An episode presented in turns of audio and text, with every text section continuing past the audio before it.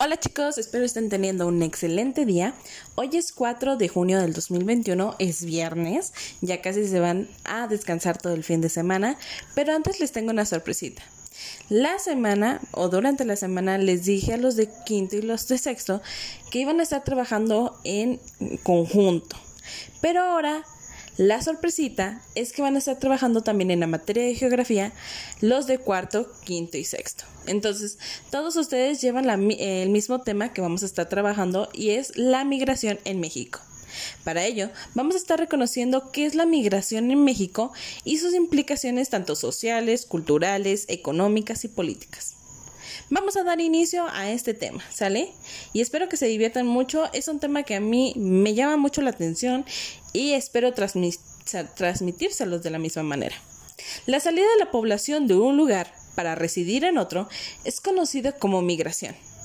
Cuando una persona abandona el lugar donde habita, se convierte en emigrante.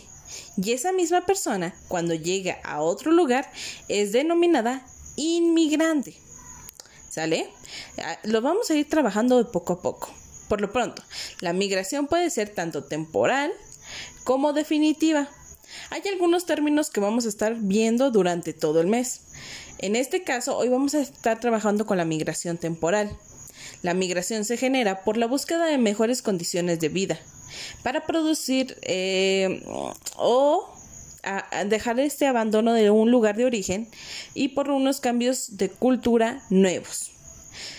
Esto puede generar que si una persona no está teniendo como el sustento económico que él pensaba o quizás en su país de origen no le están brindando las herramientas para poder tener un sustento económico bueno, pues esta persona puede decidir irse a otro país, ya sea temporal o definitivo. En este caso yo les voy a explicar la parte temporal. Por ahí les he mandado un mapa.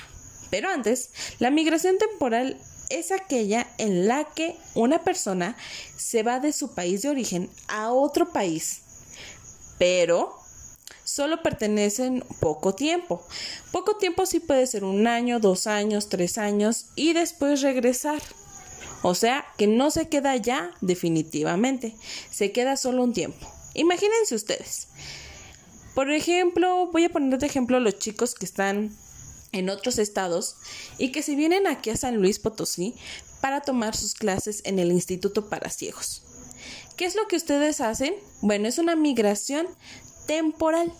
Cuando se vienen un tiempo para acá estudiar y después regresan a su lugar de origen, como fue al inicio de la pandemia. ¿Cuánto tiempo tenían ustedes viviendo aquí en San Luis? Cinco, seis meses, siete meses y se regresaron a su lugar de origen. ¿Cuánto tiempo llevan, llevas Ángel tú en Yucatán? ¿Cuánto tiempo llevas Max en Ciudad de México, en Estado de México? ¿Cuánto tiempo tienen ustedes, este, Juan y Paco aquí en San Luis desde que se vinieron de, a, de Huichihuayán? Este, ¿cuánto tiempo tienes em, David Mateos que acabas de regresar de, de Guerrero para acá? ¿Cuánto tiempo tienen y cuánto tiempo llevan allá. Esa es una migración temporal porque no se están quedando definitivamente aquí en San Luis o definitivamente en su lugar de origen. Entonces, ¿qué es lo que vamos a hacer? Bueno, en su mapa es un mapa grandote, grandote de todo el mundo. A ese mapa se le conoce como planisferio vamos a estar trabajando esta parte temporal, para lo cual necesito que consigan un muñequito de su casa, un muñequito de ya sea de trapo, una muñeca, una Barbie, un, un Max Steel, el muñeco que ustedes tengan en casa. Lo van a colocar en un país. Yo les recomiendo que busquen México o que sus papás los posicionen en México. Después elegirán un país el que ustedes quieran. Tenemos muchísimos países en nuestro mundo.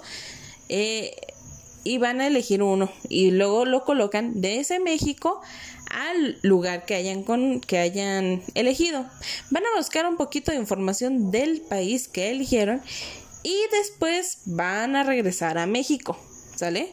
Solo es un tiempo, solo es un tiempo. Les recuerdo, la migración temporal es poco tiempo, no es quedarse en ese lugar. Bueno, entonces lo que van a estar ustedes enviando como evidencia del trabajo es esta parte de moverse de México al país que hayan elegido, explican el país que eligieron y se regresan a México. ¿Sale? Cualquier duda que tengan sobre esta actividad, recuerden que me pueden mandar mensaje vía WhatsApp y yo se los voy a estar respondiendo de la manera más inmediata posible. Les recuerdo, mamás, les recuerdo, chicos, que los jueves y viernes estoy atendiendo a David Mateos en el instituto, entonces, por lo cual a veces se me complica contestarles entre las 9 de la mañana y 2 de la tarde, pero después eh, los viernes voy a estar disponible, disponible para ustedes para responderles si tienen alguna duda después de este horario o intercalados en las clases que le estoy dando a él.